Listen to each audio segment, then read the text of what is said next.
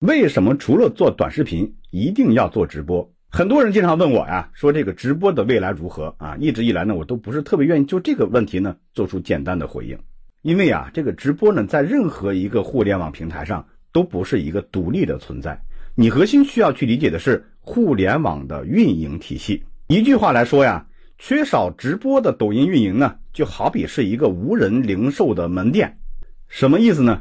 其实啊，这个所有生意都一样，互联网呢，只是把实体生意啊搬到了一个无形的空间里边。当然，你也可以把互联网理解成是实体生意的一个获客渠道。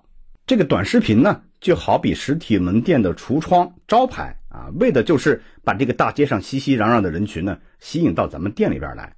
顾客进店了以后，咱们店里边是不是得有营业员才能做生意啊？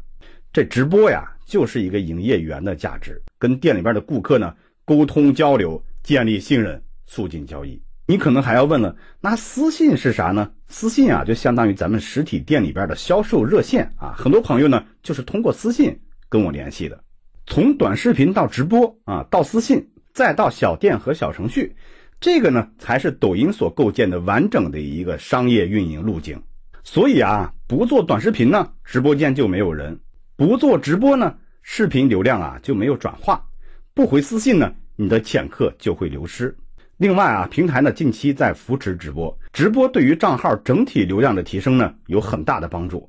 我昨天晚上啊就是在直播的时候啊涨了两万的粉丝。